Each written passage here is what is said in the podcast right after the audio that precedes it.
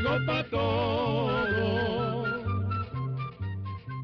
llegó la escuela, llegó la escuela, llegó por radio.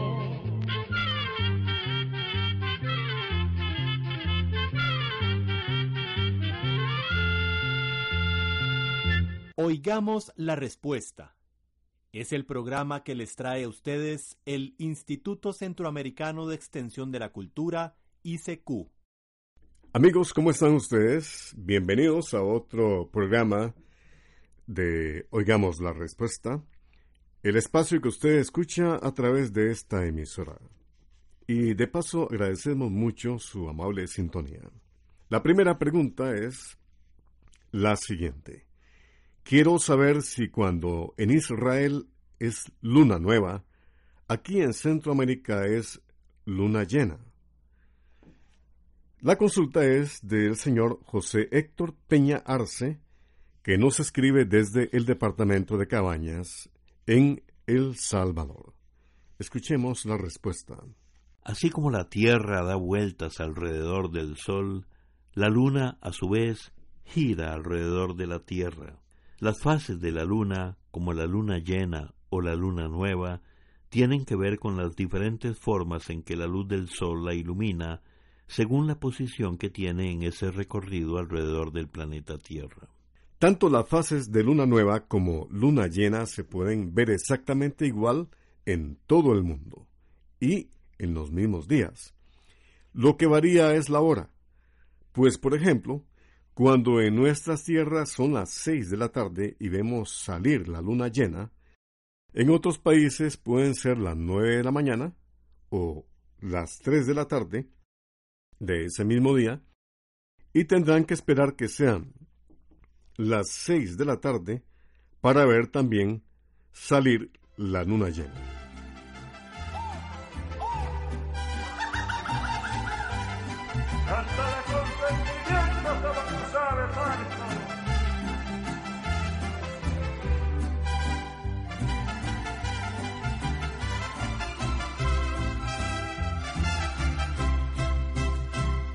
Le faltan horas al día para seguirnos queriendo.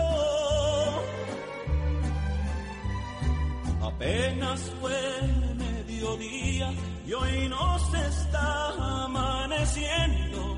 Solo nuestras almas saben qué es lo que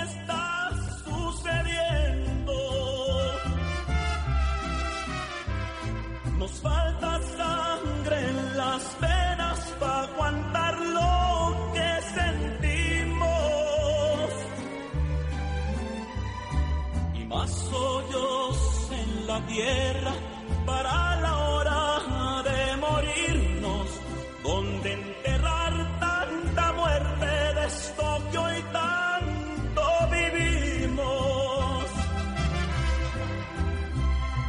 Bésame así despacito y alarguemos el destino. Pues este amor tan bonito se nos dio en el camino. Tiene la venia bendita del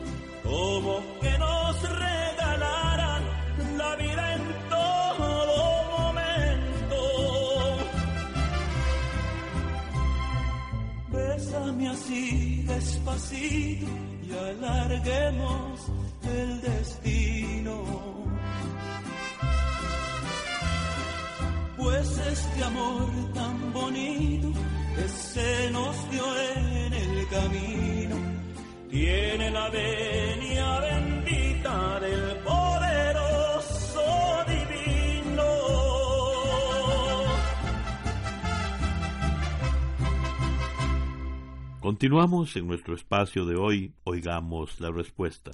Muchas gracias por su atención. Félix Antonio Sánchez Ríos, quien vive en la libertad de El Salvador, nos envía una pregunta que dice, ¿Me pueden decir si el religioso llamado Rasputín realmente existió? Oigamos la respuesta. Gregorio Rasputín fue un personaje que realmente existió. Nació en una lejana región de Rusia en el año 1869. De lo poco que se sabe de su niñez y juventud es que era hijo de unos humildes campesinos. No sabía leer ni escribir y fue un muchacho rebelde dedicado a las peleas y a la bebida. Se casó muy joven y tuvo tres hijos. Después abandonó a su familia y se fue a un monasterio donde vivió tres meses. Allí, en ese monasterio, aprendió a leer y pasaba largas horas rezando y cantando. En ese lugar se dice que tuvo la visión de la Virgen y eso reforzó su idea de convertirse en religioso. Poco después, Rasputín entró a una secta religiosa conocida como los flagelantes, que creían que el perdón sólo se conseguía a través del castigo y el dolor físico viajó por Grecia y Jerusalén, y se decía que tenía el poder de curar enfermedades y también de adivinar el futuro. En 1903, Rasputín llegó a la entonces capital de Rusia, San Petersburgo, y fue recibido como un hombre santo. Cinco años después, gracias a su fama, fue presentado a la esposa del zar o rey de Rusia, y ella confió ciegamente en Gregorio Rasputín para que curara a su hijo Alexis, que padecía de hemofilia. Esta enfermedad impide la coagulación normal de la sangre. Ese padecimiento del joven era un secreto de la familia real que temía que Alexis no heredaría el trono si se sabía que padecía esa grave enfermedad. Se cuenta que Rasputín consiguió aliviar la dolencia del muchacho por medio de la hipnosis, y de esta manera ganó la confianza de la zarina Alexandra y también del zar Nicolás II. Rasputín era un hombre muy alto, con mucha facilidad de palabra, mirada penetrante y una fuerte personalidad. Era también un actor muy convincente que sabía usar todas sus habilidades para su provecho. Como consecuencia, Rasputín llegó a tener mucho poder en la corte y hasta llegó a nombrar a muchos altos funcionarios del gobierno. Pero ese gran poder e influencia en los reyes también le creó muchos enemigos. A principios de la Primera Guerra Mundial, Rusia atravesaba un momento crítico y el zar Nicolás II asumió al mando del ejército dejando a Rasputín el control absoluto del gobierno. Su influencia en la corte imperial escandalizó a la opinión pública debido a que para entonces tenía una mala reputación. Finalmente, después de varios intentos de acabar con la vida de Rasputín, intentos que no dieron resultado, el príncipe Félix Yusupov y el primo del zar, el gran duque Demetrio Romanov, decidieron asesinarle la noche del 29 de diciembre de 1916. Rasputín primero fue envenenado y como no murió, le dispararon. Increíblemente, el monje sobrevivió a ese ataque y logró salir del palacio. Finalmente, otro de sus enemigos lo encontró y le disparó de nuevo, dando fin a la vida de este enigmático personaje. ¿Qué diferencia existe entre síndrome de fatiga y la fatiga crónica? La pregunta es del señor Harley Rojas Salazar, quien nos escribe desde San Vito de Cotobruz, en Punta Arenas. Escuchemos la respuesta. Vamos a decirle, don Harley, que hay cansancios normales y otros que pueden indicar que algo no anda bien en nuestro cuerpo. Es normal que una persona se sienta fatigada o cansada, sin energía, sin motivación, después de que ha hecho un esfuerzo físico o mental muy grande o cuando ha pasado por situaciones de mucha preocupación o estrés. También es normal que se sienta cansada si no ha podido dormir bien o no se ha alimentado debidamente. Pero si ese cansancio no desaparece después de un buen reposo y de alimentarse bien, y continúa por días o meses, entonces puede tratarse de lo que se conoce como fatiga crónica. La fatiga crónica puede ser consecuencia de alguna enfermedad física o mental. Podría estar relacionada, por ejemplo, con un padecimiento de la tiroides, con anemia o con depresión, entre otras causas.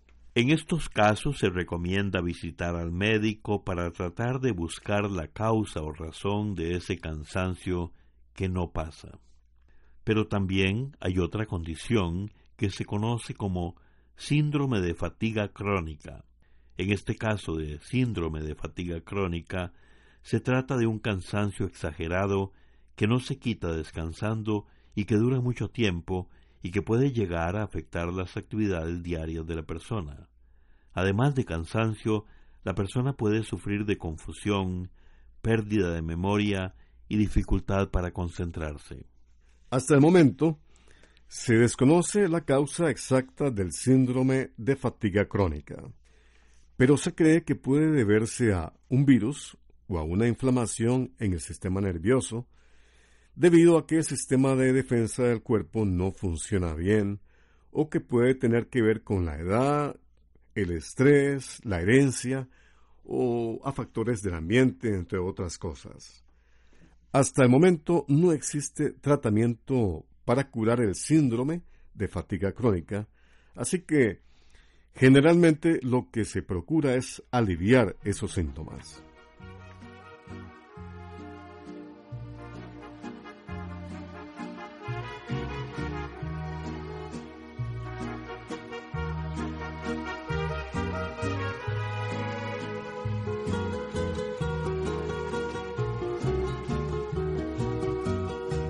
que tengo en la vida más de un amor, me juzga la gente, porque no he respetado las leyes que rigen nuestra sociedad.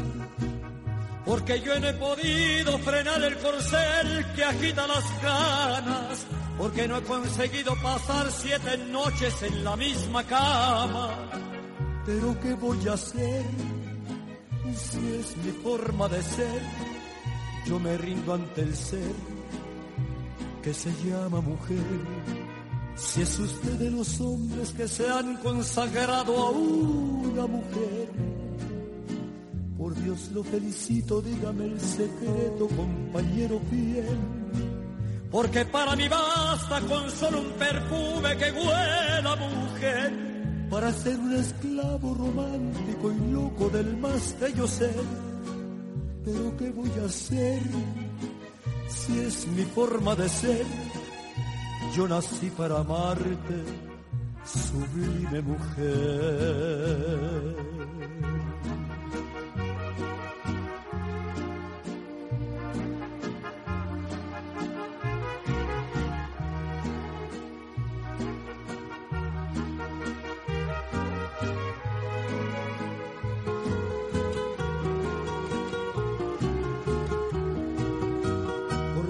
Paso del tiempo jamás me encontré ningún otro ser que provoque ternura, pasión y locura con tanto placer.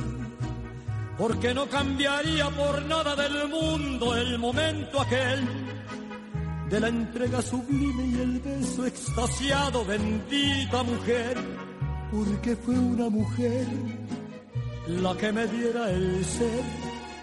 Por eso te bendigo sublime mujer, porque no me he topado con vicio más fuerte que el de una mujer. ese vicio bendito que me da lo amargo, que me da la miel. Porque solo ella tiene la fórmula mágica y todo el poder de convertir al hombre en simple mendigo, Señor también. Porque fue una mujer la que me diera el ser, por eso te bendigo, bendita mujer. Estimados amigos y amigas de Guatemala, por las dificultades que enfrenta actualmente la Dirección General de Correos y Telégrafos de ese país, no hemos podido recibir y enviar cartas a Guatemala, cosa que lamentamos muchísimo. No queremos perder el contacto con todos nuestros oyentes y nuestras oyentes guatemaltecos. Por eso, para recibir sus comentarios y preguntas, ponemos a su disposición nuestro correo electrónico icq.org.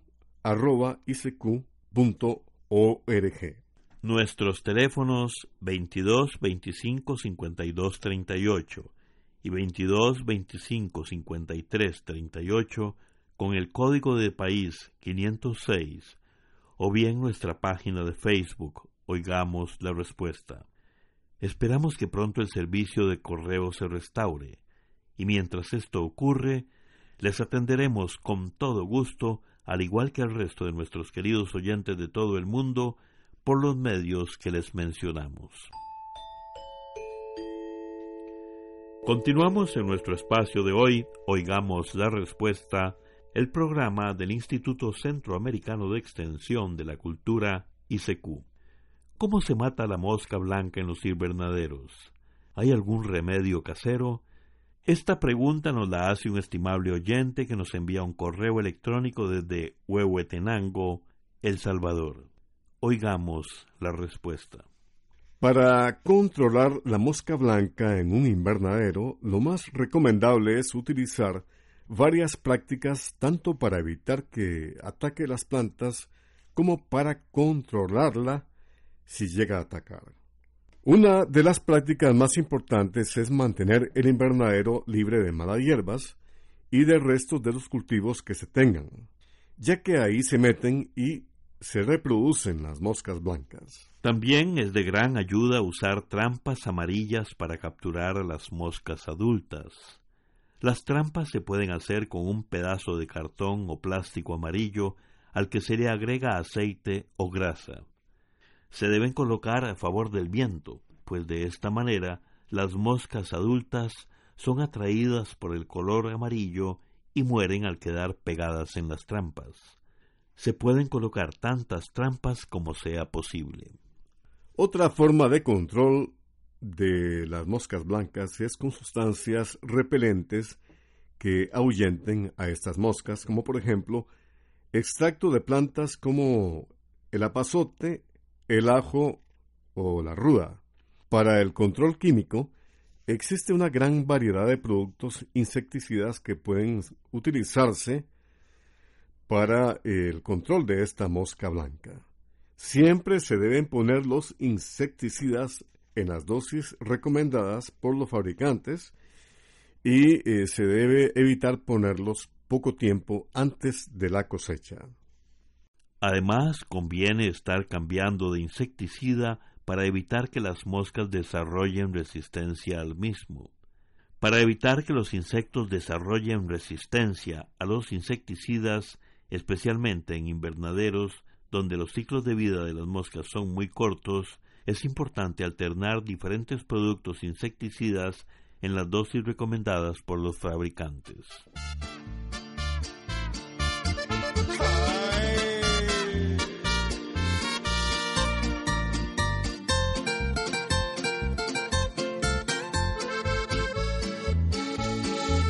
Voy a agarrar yo me cansé de rogarte, voy a agarrar otro camino. Yo no me humillo más. Si tú quieres ser mi amiga, yo amigas tengo bastantes. Yo no quiero ser tu amigo. Y tú lo sabes muy bien.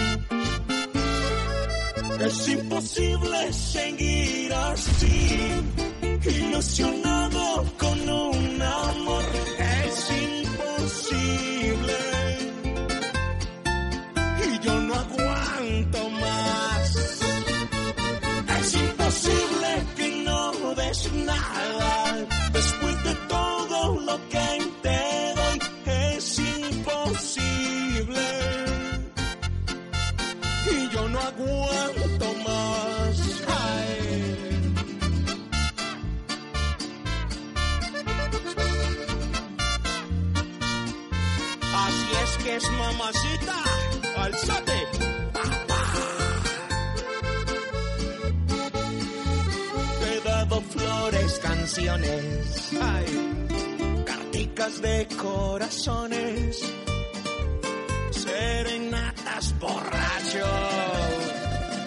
tú sonríes y ya me das casquillo diciendo que soy un hombre muy bueno.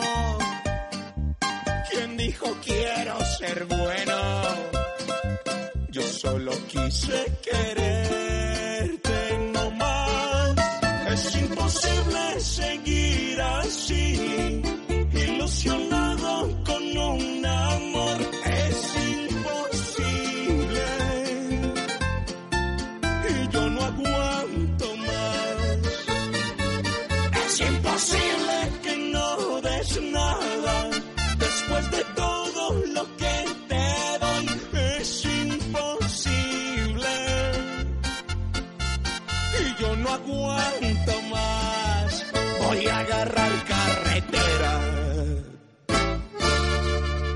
Este es el programa Oigamos la Respuesta del Instituto Centroamericano de Extensión de la Cultura, ICQ. Muchas gracias por su atención y gracias también a esta radioemisora que lo difunde. Un estimable oyente que nos escucha desde San Salvador, El Salvador, nos envía un correo electrónico con estas preguntas. ¿Cómo es que se origina el virus del VIH en la sangre o en el cuerpo humano? Si un zancudo pica a una persona portadora del virus VIH, ¿puede transmitírselo a una persona sana?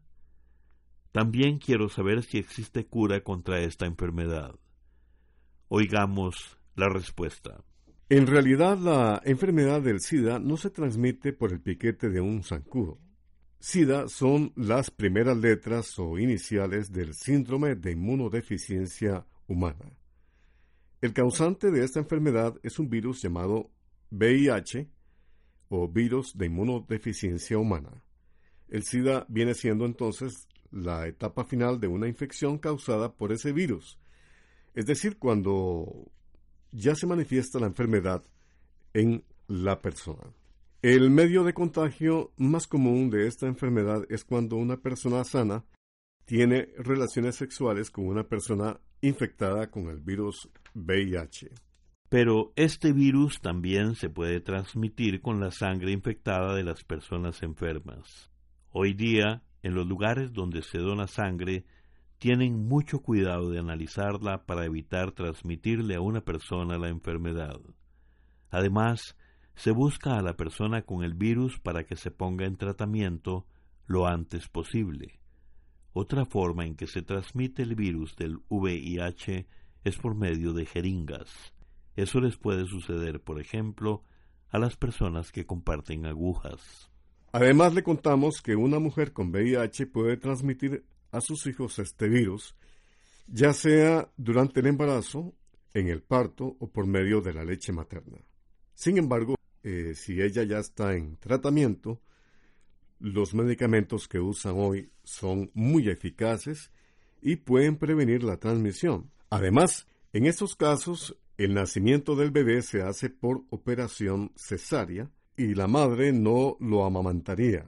Por eso es de suma importancia que si la mujer sabe que tiene el virus VIH, hable con el médico y programe su embarazo. Pero, ¿qué hace el virus del VIH?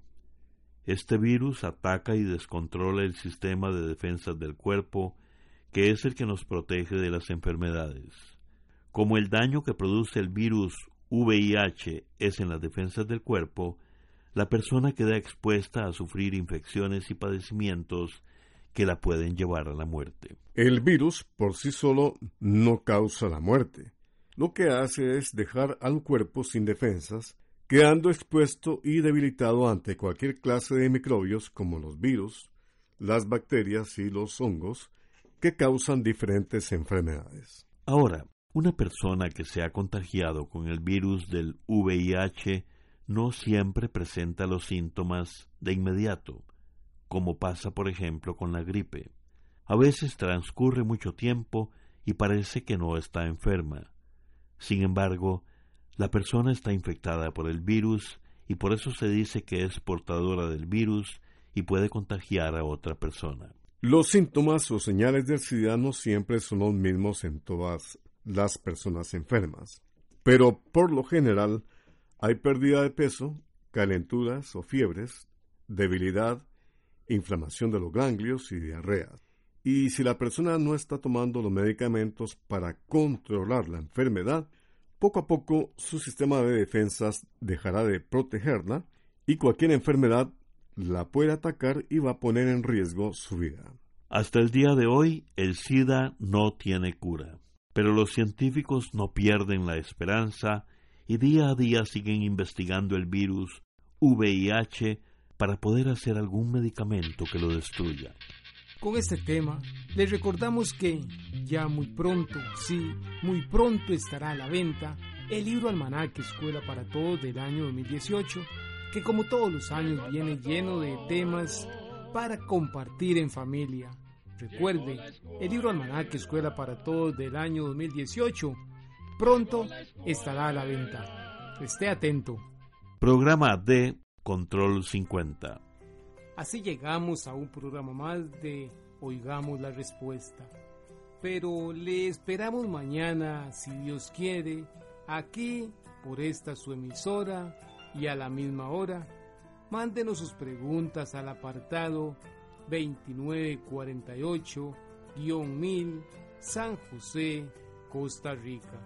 También nos puede llamar a los teléfonos 22 25 52 38 o 22 25 53 38 o mándenos un fax al 22 25 22 27. También le damos el correo electrónico isq arroba icq.org. Celo de letreo icecu arroba icecu.org.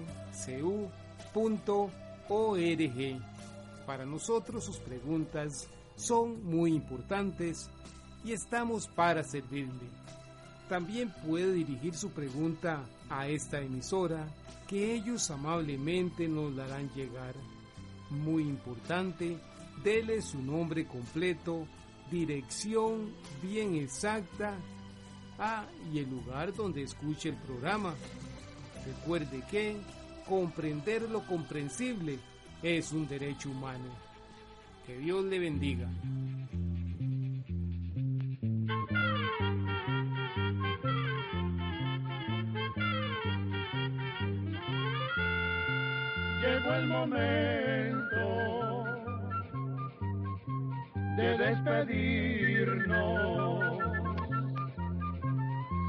La escuela, se va cantando